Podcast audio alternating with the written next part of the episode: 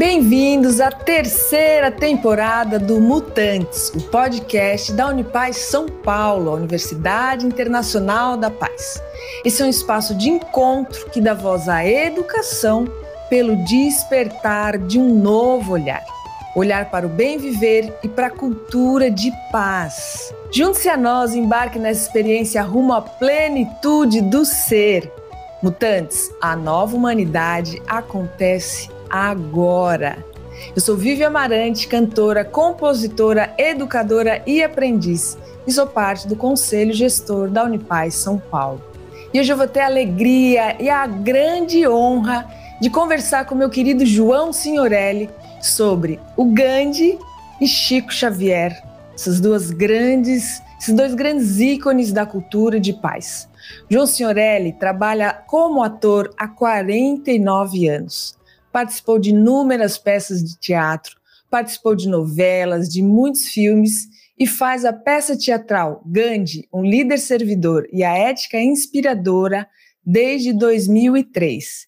E agora, a finais de 2021, João estreou com a peça teatral Os Mundos de Chico Xavier. João, vai ser uma grande alegria, meu querido, conversar com você, ter você aqui no Mutantes, para mim é um grande presente e vir falar sobre esses ícones assim da humanidade, como foram o Gandhi e o Chico, é, é, é uma grande bênção, meu querido. Seja muito bem-vindo aqui. Falar com você é um presente. Seja bem-vindo, João. Olá, Vivian, querida. Para mim também é uma grande alegria poder ser entrevistado por você, conversar com você, lá com os mutantes. Enfim, estou muito feliz que a gente conseguiu né, encaixar os nossos horários eu participar desse podcast que é tão precioso, tão necessário nos mundos de hoje. Também queria agradecer ao Unipaz, né, Universidade da Paz, por essa abertura toda, esse trabalho todo lindo que vocês fazem, e estou aqui à disposição.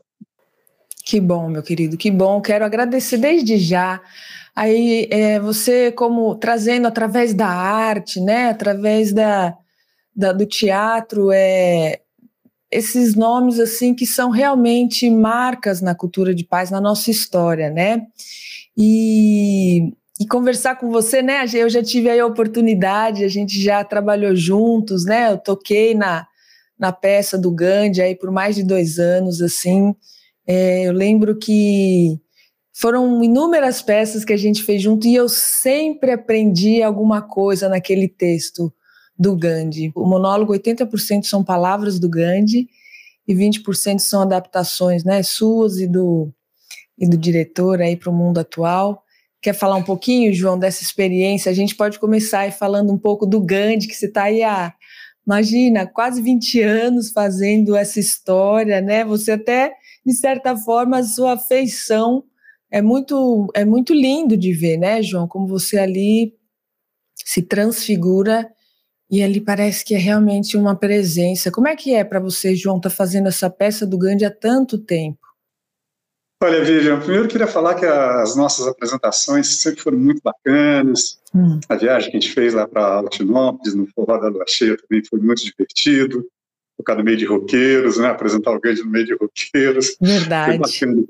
E é como você fala, né? Eu também. Eu, cada vez que eu ouço o texto, eu aprendo alguma coisa como é monólogo, eu de dois em dois dias passo a peça na minha cabeça em casa. É como músico, né? Você como música sabe bem que tem que tocar todo dia, tem que se habilitar todo dia. Então eu como ator procuro fazer isso com Gandhi e com Chico Xavier também. Então de dois em dois dias eu passo a peça. E é nesse momento do planeta, né? Uma coisa que eu sempre desejei que era unir a arte com a espiritualidade. Eu sempre tive um buraco muito grande dentro de mim quando eu fazia novela. Eu trabalhei 10 anos na TV Globo, morei 10 anos no Rio de Janeiro, Claro, tinha um, tinha um conforto, tinha um reconhecimento público, tinha um salário legal, mas tinha um buraco dentro de mim que eu só fui entender que foi preenchido no dia que eu comecei a estudar o texto do Gandhi, quando Miguel Filhage me chamou. Então, trabalhamos o texto, e como a peça é muito dinâmica, tem essa vantagem, a gente consegue adaptar as coisas que acontecem no mundo. Então, 80%, como você falou, é o texto que o Miguel escreveu, 20% eu vou lendo jornais, vendo alguns noticiários da televisão, algumas coisas que pessoas me falam e vou introduzindo. E também com alguns trechos né, da, de músicas, da música popular brasileira, nós temos compositores que são totalmente gandianos, né? Então, a gente vai introduzindo umas frases que se encaixam perfeitamente. Eu fico muito feliz de poder dar meu corpo, a minha sensibilidade, a minha voz, para dar passagem para esses dois homens que passaram por nós. E tem um terceiro também, que se der tempo a gente fala, que é o Fernando Pessoa.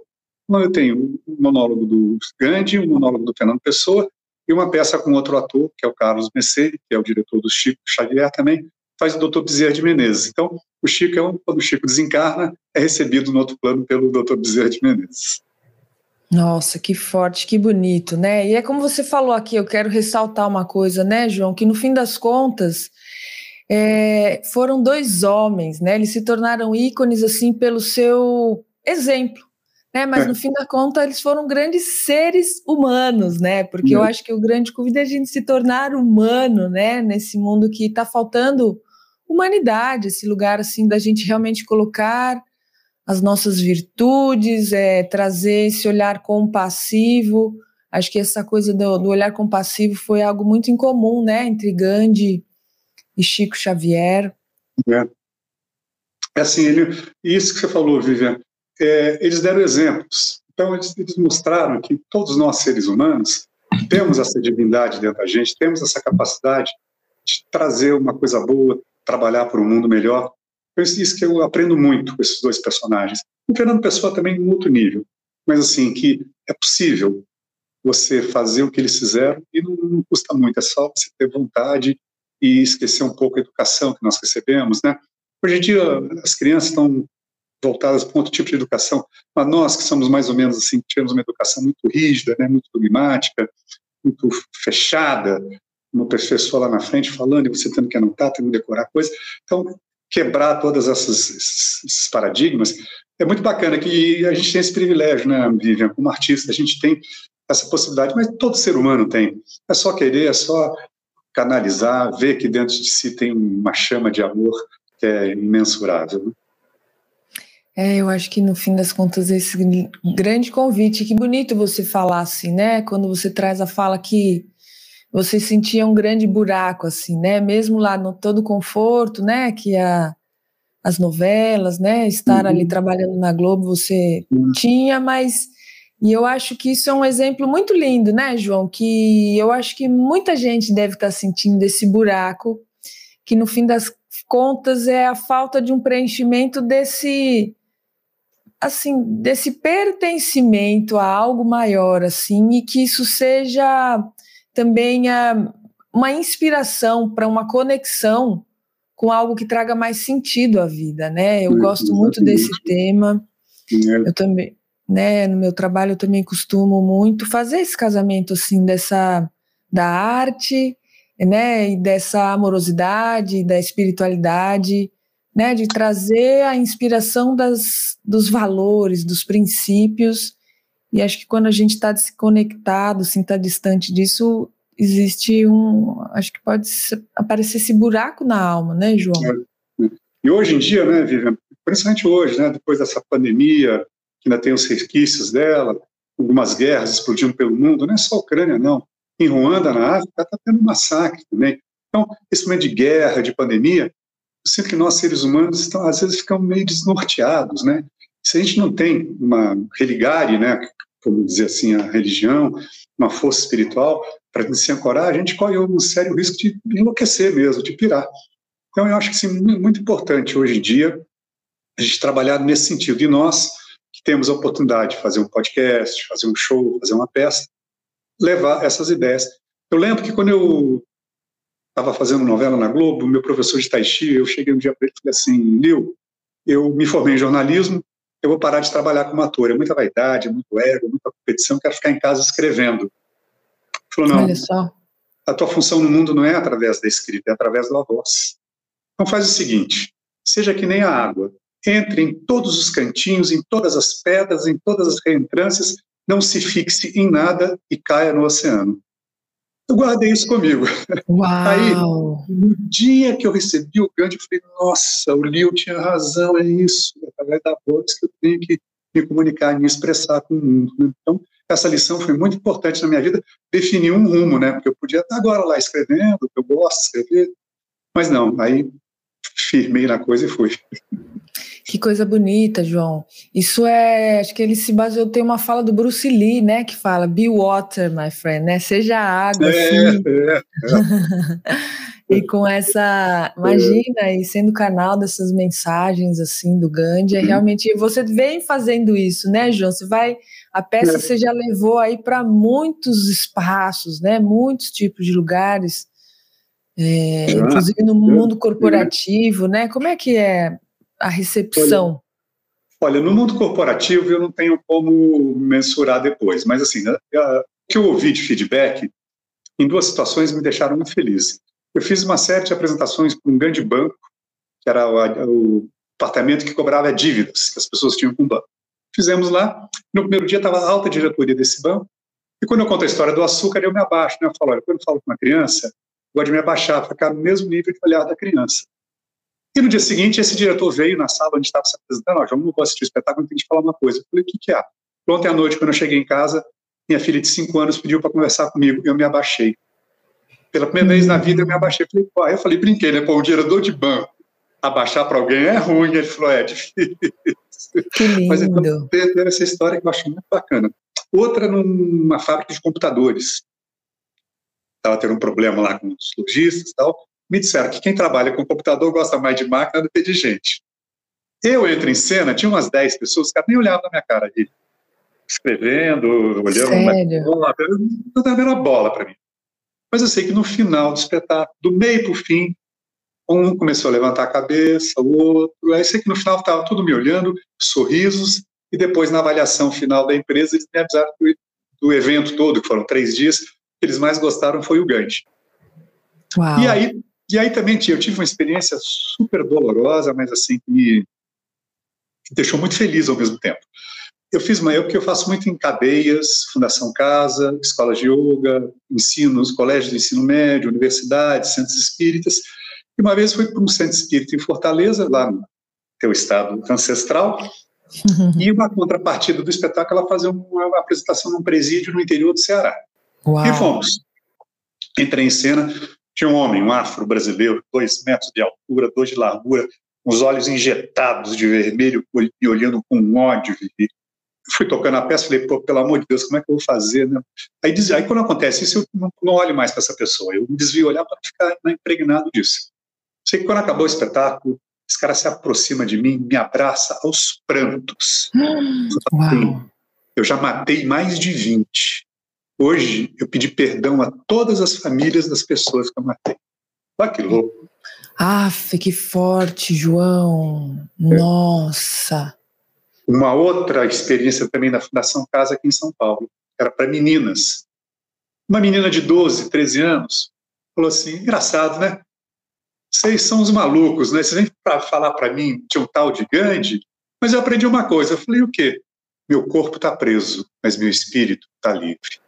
Pô, uma menina de 12 anos chegar numa reflexão dessa. Nossa, não, não tem preço, né, João, que pague é. essas aí também, é, aí também, como você falou, eu, eu, já me apresentei assim, na Índia duas vezes, já fiz duas vezes uma turnê para a Europa, que eu tenho uma versão em inglês da peça, Fui para Moçambique, que também teve uma outra experiência louca em Moçambique. Fizemos duas apresentações em Maputo, na Embaixada do Brasil. Depois fomos para uma cidade interior, uma vila chamada Chokwe. Não tem nada, é uma miséria absoluta, uma loucura viver. Depois que você volta de lá, você não reclama de mais nada na vida. Uhum. Aí, eram para 35 adolescentes. E lá, é como Moçambique fala português, pude fazer a, a peça em português. Acaba a peça, vem um garoto de 17 anos e fala assim: eu nunca imaginei que existisse um homem bom no mundo. Eu vou querer conhecer a história do Gandhi. Meu, mas ter um homem de 17 anos nunca ter sabido que existia um homem bom no mundo. Isso é maravilhoso. Poder levar isso para eles, né? E depois deve ter estudado a vida do Gandhi e espero que consiga fazer alguma coisa ali pela vila dele. Então, Nossa. essas experiências não têm preço, Vivi, não tem preço. Fui para o sul da Inglaterra, uma cidade chamada Tots, perto de Plymouth entrei na escola do Satish Kumar, aquele indiano que foi a pé da Índia até a Inglaterra, nos anos 40, fundou essa escola de políticas públicas e tal, chama Schumacher, Escola Schumacher. Uhum. O prédio é 1492. Aí aquele pé, falei, meu Deus, o Brasil não tinha nem nascido.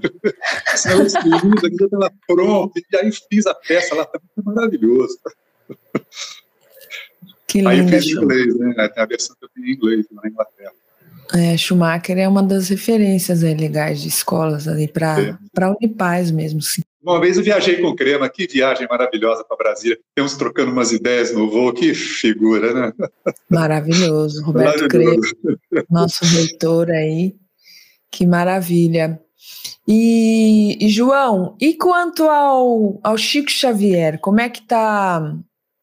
Começou recentemente, né? Mas nossa, ainda mais aqui no é. Brasil, assim é, é de uma potência, né? Trazer é. essa e tem todas umas curiosidades aí que foram acontecendo, até com a com o figurino, né? Foi, Como é que foi? foi. Conta essa história aqui pra gente. Foi assim, querida.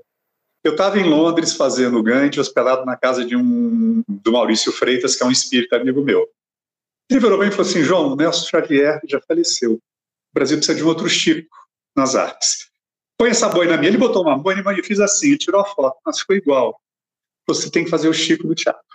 Aí começa o universo a trançar as coisas. Fui fazer um teste para o filme do Popó, daquele lutador de boxe, encontro o Messene. Ele falou assim, João, você não pode ficar só com Gandhi, você tem que ter outro monólogo. Vamos fazer outra peça. Falei, legal, mas que tal o Chico Xavier? Foi maravilhoso. Falei com o Miguel, o Miguel entrou em contato com uma pessoa que se dizia ter os direitos autorais do Chico para teatro, para cinema, pediu uma fortuna, falei, ah, não, não vamos fazer. Aí o Miguel falou, bom, estou com um texto aqui do Fernando Pessoa, um ator me pediu, mas ele foi fazer uma novela na Globo, não vai ter tempo de fazer. Aí começamos a ensaiar o Fernando Pessoa, estreamos online, né, porque estrear na época da pandemia, estreamos online, fizemos quatro espetáculos online. Aí, eu, aí quando eu volto de Londres, aí eu insisti, o Maurício falou assim, João, essa, essa pessoa que vocês procuraram não tem os direitos, tem que procurar o filho do Chico, o Eurípides, ele mora em Uberaba, é ele que tem os direitos. Volto para São Paulo, falo com o Miguel, falei, Miguel, vou vou dar um jeito de falar com o Eurípides. Aí o universo, mais uma vez, conspira. Universidade Federal de Uberaba, do Triângulo Mineiro, me chama para fazer o Gandhi, em dezembro. Hum, que legal. Aí fui fazer a festa de final de ano. Ia ter uma manhã de folga, eu falei para a reitora, Réia, queria muito conhecer a casa do Chico Xavier, ah, vou te levar lá amanhã, vamos lá. Fomos, levei o DVD do Gandhi, me apresentei para o Eurípides, Eurípides, eu faço esse trabalho há tanto tempo, tenho muita vontade de fazer uma peça sobre seu pai. O que, que você me diz? Ele falou, escreve o texto e me procura. Ponto. Eita. Voltei para São Paulo, pedi para o Miguel escrever. Miguel demorou um pouquinho, o texto, o texto ficou pronto em maio, final de maio. Peguei para o Messene e falei, Messene, vou mandar o texto para o Eurípides. Ele falou, como é que você vai mandar? Eu vou mandar por e-mail. Ele falou, faz o seguinte, João, pega um ônibus, se não tiver com grana para avião, eu te ajudo a pagar na passagem, vai lá e lê a peça pessoalmente para ele. Foi a melhor coisa Uau. que podia ter acontecido. Uau. Avisei que eu ia, ele nos esperou, aí botou o motorista dele para ouvir, a cozinheira e a presidente atual do Centro Espírita, que chama Helena. E. Nossa, e mais um casal, arrepiada. É, e mais um casal amigo dele do Rio que cuida de toda a parte de informática do, do Museu do Chico Xavier. Acabou a peça, as pessoas estavam muito emocionadas. Ele falou assim, João, só tem um problema. Está aprovadíssimo, só tem um problema. Eu falei, o quê? Emanuel reencarnou no Brasil antes do Chico morrer. Então, o Chico não poderia ter recebido, ser recebido pelo Emmanuel. Teria que ser outra coisa. Aí liguei para o Miguel, o Miguel falou, que tal André Luiz? O Eurípides falou, André Luiz é um espírito muito luminoso, mas tem um hierarquicamente um pouco acima dele. Falei, quem é? Bezerra de Menezes. Aí liguei para o Miguel, o Miguel falou, pronto, então vai ser. Bezerra de Menezes recebe o Chico. Tanto que no começo da peça é muito engraçado. E Bezerra fala assim, Chico, era o Emanuel que tinha que estar esperando, mas você demorou muito, né? 92. Sobrou para mim de receber. Ai, que maravilha, menina, eu não é. sabia dessa informação, que coisa bonita, assim, é. que riqueza. É. Aí, aí começam as coisas. Aí assinamos o contrato, tudo certinho, e falou, bom, João, agora que o contrato está assinado, você vai ali naquele quarto do Chico, pega uma boina, pega um par de óculos, pega uma camisa, um paletó, uma calça, meia, lenço, sapato não, porque teu pé é um pouco mais do que dele. Falei, em teatro a gente precisa ter um duplo, pode acontecer. Então pega, aí, aí trouxe, Vivi, eu tenho a boina que eu uso, os óculos que eu uso, paletó, calça, camisa, lenço do Chico com um hemograma dele lá, FCX.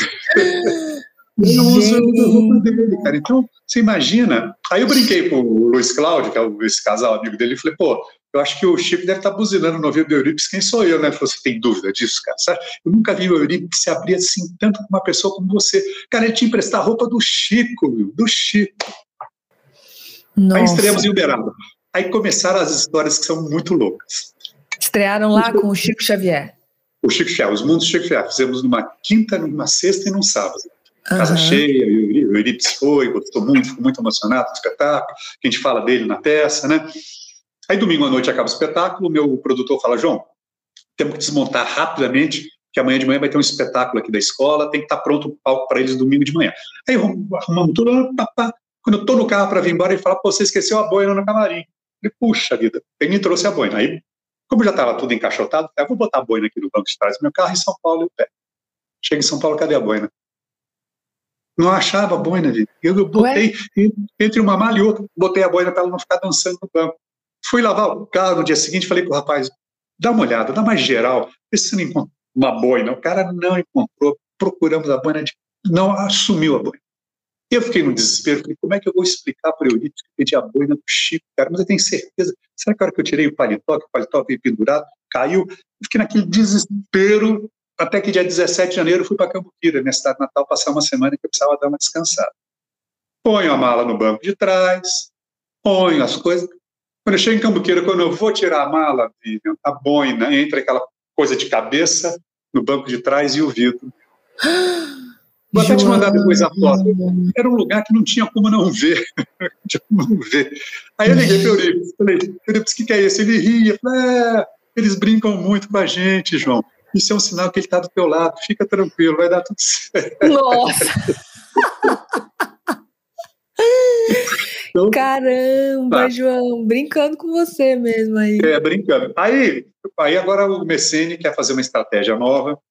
A gente está fazendo uma divulgação diferente do Chico. Porque ele falou, João, não adianta mais divulgar teatro como se fazia nos anos 70, 80, 90, pôr no cartaz, lambi-lambi. Você faz uma entrevista na TV Bandeirantes, eles vão lá no dia da estreia, nunca mais aparece, uma rádio vai lá no dia da estreia, nunca mais aparece. Aí a peça lota de amigos na estreia, aí vai minguando, minguando. Ainda mais agora que está muito difícil tirar uma pessoa de casa. A pessoa está em casa vendo Netflix, Amazon, Globoplay, Disney. Está muito difícil levar gente para o teatro. Então, nós vamos fazer o seguinte: Paulo Drummond estudou divulgação nos meios eletrônicos. Então, a gente vai fazer assim: a gente vai abrir um canal no YouTube chamado Os Mundos de Chico Xavier. Durante uns quatro, cinco meses, a gente vai entrevistar pessoas ligadas à espiritualidade. Ah, inclusive, eu vou te convidar para você ser uma das nossas entrevistadas. Uhum. Ah, que honra. Não vamos falar de peça de teatro, só sobre a espiritualidade, como é que a pessoa desenvolveu, como é que trabalha. No segundo semestre, a gente fala, ó, nós temos uma peça que fala tudo isso que essas pessoas falaram. E aí a gente começa a divulgar a peça. Eu sei que o canal tá, tem quase um mês, tem mais de 3 mil visualizações já. Inclusive, eu queria convidar o seu público maravilhoso a se inscrever no canal, que vai nos ajudar muito. Chama Os Mundos de Chico Xavier no YouTube. A capa é o planeta Terra, eu e Messene olhando a Terra por favor, nos ajudem, deem um like, toquem o sininho, é uma maneira de vocês ajudar a gente a manter acesa essa chama do, claro. do, do, espetáculo. E também quero aproveitar e convidar esse público todo a me seguir no Instagram, que é arroba João Signorelli Oficial. E, João, e agora conta para mim, como que é para o João Signorelli, assim, é... Como que é, né? Não é que foi, como tem sido para você interpretar esses dois seres é, icônicos aí? Eu, eu adoro, eu, eu adoro, eu acho, eu acho maravilhoso. É, é um privilégio poder fazer essas pessoas. Tem uma lenda no mundo teatral que são os, os personagens que escolhem os atores né, para hum, serem representados. Se essa lenda for verdade, imagina, Vivi, a minha alegria de poder receber autorização do Gandhi, do Chico, do Fernando Pessoa, para nesse momento tão icônico né, da nosso planeta, poder falar deles. Então, eu adoro. O dia que tem espetáculo, eu acordo numa alegria, numa felicidade, você nem imagina. Que gostoso. Que gostoso e que honra mesmo, assim, para você. É, de fato, o personagem escolhe ter você, mas é, você também tem uma presença, né, João, assim, além dessa voz, assim, é ao mesmo tempo forte, gostosa, imponente, né, assim, é, eu sinto você a sua presença mesmo assim. Eu lembro que quando a gente fez, as vezes que a gente fez a peça junto, é muito bonito, a gente sente, né? É como se mudasse a frequência daquele ambiente, assim, né? Eu acho que você quase que como se encarnasse, né? O espírito do Gandhi, o espírito ali do Chico Xavier, e ali existe uma emanação de frequência que é. eu sinto, né? Quando você fala que as pessoas no começo não te olhavam, não te olhavam, mas eu acho que aquilo vai entrando, né? Nos poros da pessoa, aquela mensagem, ela é, realmente são palavras transformadoras e aquilo existe uma mágica, né, que acontece ali. É, eu acho, Vivi, que é o seguinte, eu desde 12 anos de idade tenho sempre essa inquietação, né, saber de onde eu vim, para onde eu vou. Eu lembro que lá em Cambuquira, né, tinha um, um, rapaz que era irmão da menina que trabalhava na casa do Fábio Antiero, que é um amigão meu de infância, um amigo meu desde um ano de idade, o Brechó. O Brechó tinha um terreiro de Umbanda, recebi o pai Mateus. Então, foi o nosso primeiro psicólogo. A gente ia lá contar nossas dores, nossas desilusões amorosas, aquele começo de adolescência. Né? e aí, desde lá que eu começo a, a, me interessar por esse mundo, digamos assim, invisível. Eu também nasci numa cidade que é muito propícia a isso. Lá no sul de Minas é um pé de serra, tem a energia das águas minerais, uma estância hidromineral, tem uma espiritualidade muito forte ali naquela região, São Lourenço, Aiuroca, Cambuquira. Hum, que bonito na terra de Inhaxica, lá em Baipendi. Então, aquilo proporciona mesmo a gente essa busca. E vem para São Paulo, começa a estudar aqui. Eu fui criado num lar católico. Cheguei até a primeira comunhão. A partir daí, o catolicismo parece que a cabeça batia numa laje que não conseguia avançar.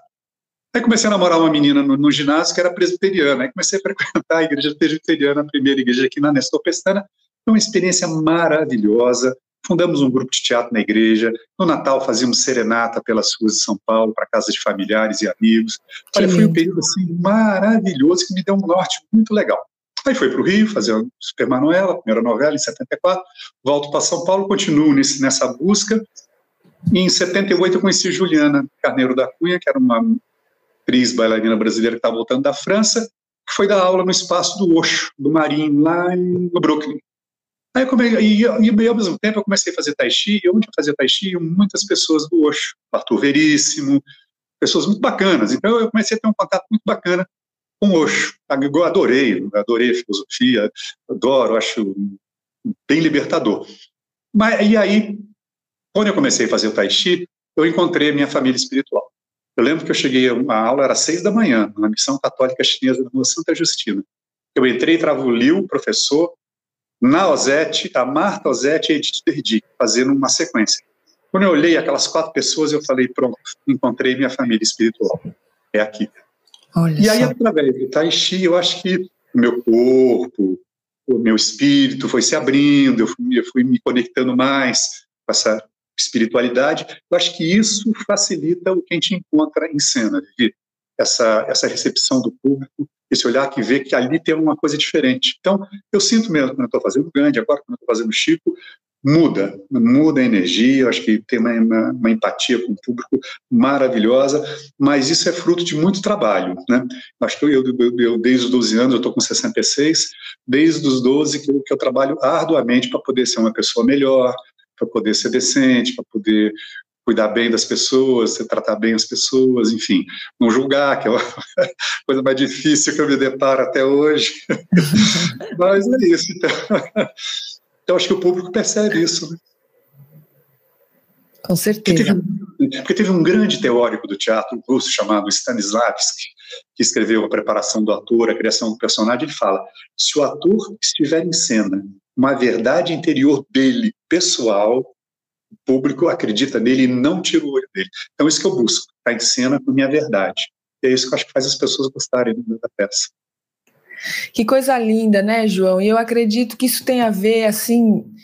Primeiro que assim, é, o Tai Chi, inclusive, é uma das indicações, sabia? Do Pierre Weil, assim, quando ele ah, é? faz é? É, a, o seminário da arte de viver em paz, inclusive fica aqui um convite para o ouvinte que não escutou o episódio 16 aqui do Mutantes, é sobre essa, esse, esse programa de educação para a paz efetiva, né, que ganhou, ganhou, até um prêmio na Unesco, que foi desenvolvido pelo Pierre Weil, uma das indicações, porque ele fala que a paz começa no corpo, né, E ali, dentre as indicações que ele faz para a arte de viver em paz, é fazer tai chi. E bonito você trazer isso, né, João? Assim, como algo que foi transformador para você e para o seu corpo, porque é isso, né? Porque na Unipaz a gente fala que paz é movimento, né? E a gente, o corpo precisa estar em movimento, e quando a uhum. gente faz esse tipo de movimento que traz presença, né? Certamente isso reverbera é, no seu né? trabalho. É, eu, eu, pratico desde 1980, né? E seguramente há 20 anos eu faço todo dia, Vivi, uma hora e meia por dia que é o que me alimenta, porque eu tenho uma lesão grave na coluna, a minha L4 não formou inteira. Então, eu tenho L4, L5 grudadas uma na outra, numa metade. Tenho uma escoliose que os médicos que querem me operar não acreditam. Falam, o que, que você faz? Eu faço tai chi. Falo, Pelo amor de Deus, não, então não pare nunca. Isso, inclusive, me dá essa saúde física. Né? Que coisa maravilhosa, hum. João do céu. Pois é. Que lindo isso.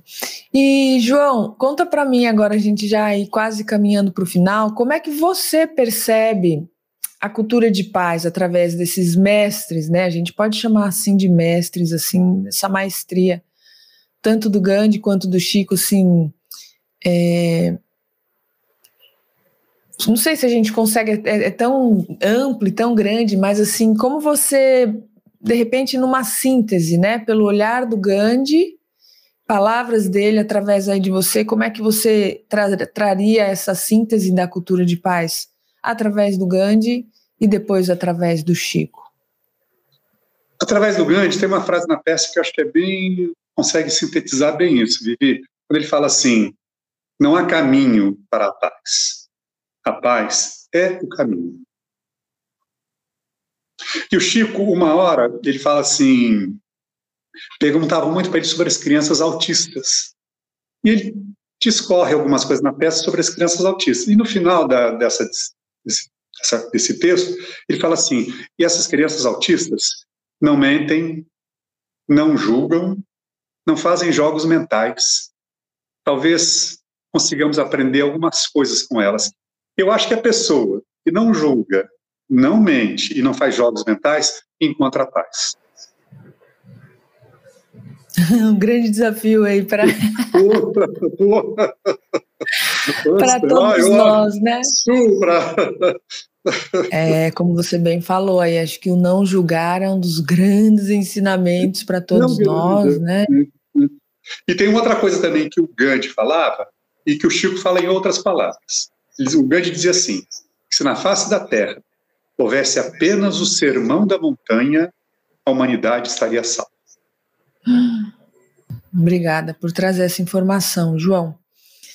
Ei, João, meu querido, nossa, que honra, assim, eu tô aqui com meu coração vibrando, de verdade, assim, de alegria, de gratidão, de te ouvir aqui assim, né? Também eu volto a reforçar a minha profunda gratidão aí de ter tido a oportunidade, né, de fazer aí as peças com você, tocando os mantras e e aprendendo, aprendendo. Eu quero deixar aqui desde já esse convite para os ouvintes que estão aqui, quando tiverem a oportunidade, né, estiver na sua cidade, o João vai continuar sendo água aí, né, João, enquanto ele estiver aqui é. com saúde, sendo água, levando essas duas peças aí pelo Brasil e pelo mundo. Não perca essa oportunidade, é realmente muito transformador, né, João? É muito lindo. Eu muito. posso falar através da peça do Gandhi, assim, às vezes que eu estive ali, como as pessoas saem mexidas, como saem é, reflexivas, choram, né? Às vezes vêm falar com você assim, como tivesse ali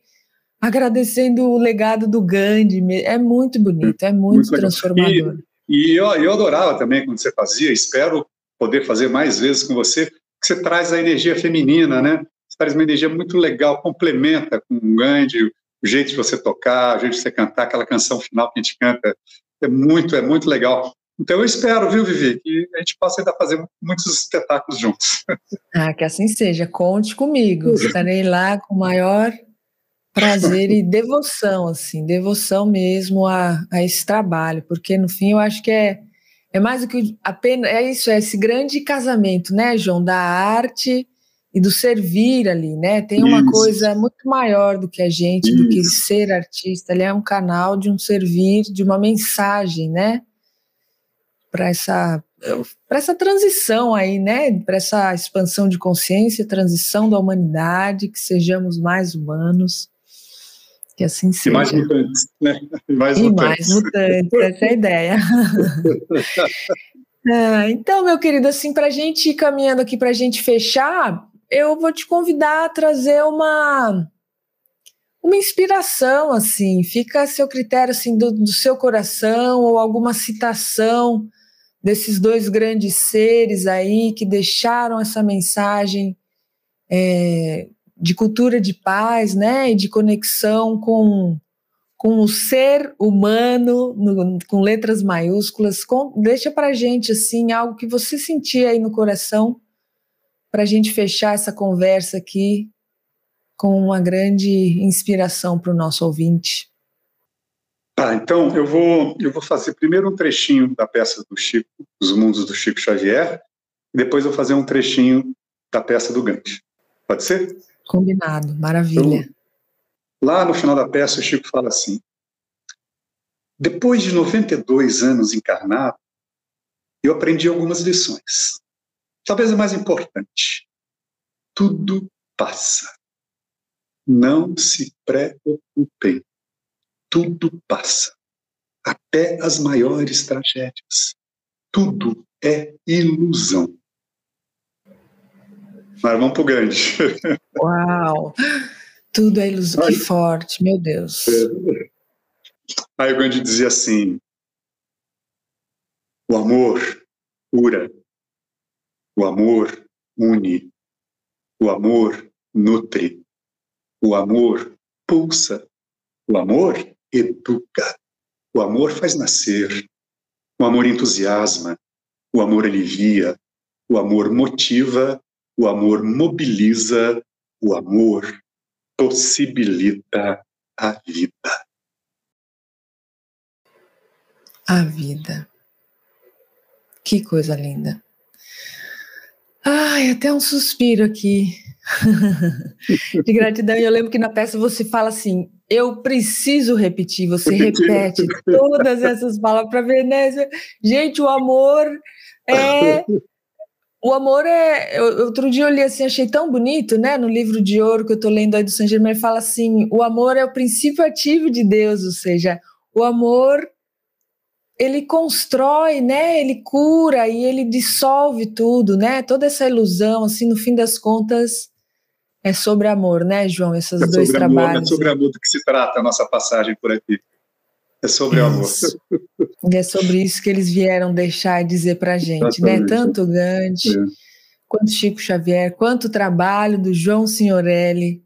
Meu querido, que alegria, que honra é, conversar aqui com você. Eu espero que que essas histórias aí sejam inspiradoras aí tanto para as pessoas também, né? Desde a sua história, né, João? Quando você ali sentiu uhum. que faltava algo para engrandecer assim a sua existência, né? E a gente ter coragem de se conectar, de, de ir em busca, né? No fim das contas, isso também sobre autoconhecimento para a gente entender o que, que é que verdadeiramente me preenche e traz sentido à minha vida e dessa maneira que a gente possa manifestar amor, né? Seja sobre amor em ação, né? Esse trabalho que você vem fazendo é sobre isso, né, João? Muito obrigada, meu querido. Muito obrigado também, Vivian, por ter aberto a oportunidade de conversar com você. Adorei a nossa conversa, adorei. E, e todo mundo também, espero que todo mundo também tenha gostado e a gente possa caminhar junto para esse planeta tão lindo, tão, tão lindo, e possamos evitar que índios sejam massacrados, que as populações LGBTQ+, sejam massacradas, e que o amor impere, impere, impere. Que assim Obrigado. seja. Eu agradeço, meu querido. Eu tenho dito que a gente possa espalhar amor e arte aí por toda parte que assim seja. Muito obrigado, muito obrigado, ouvinte, por estar conosco aqui até agora. Muito obrigado por estar conosco. Que seja muito bem-vindo à terceira temporada do podcast Mutantes. Agora a gente vai estar trazendo pessoas que fazem a cultura de paz acontecer pelo mundo afora. Acompanhe a gente aqui a cada 15 dias, todas as segundas-feiras quinzenais, a gente traz um novo convidado com um olhar para o bem viver e para a cultura de paz. Sempre te convido a seguir as redes sociais da Unipaz no Instagram, no Facebook, no Telegram. Estamos aí sempre trazendo ferramentas para essa, essa arte de viver em paz no cotidiano. Que assim seja e a gente se encontra aqui no próximo episódio. Um beijo no coração e até lá. Viva!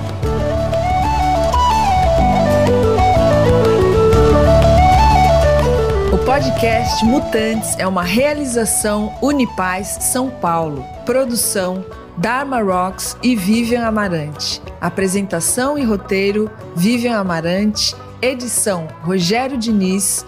Trilha sonora Bruno Maia.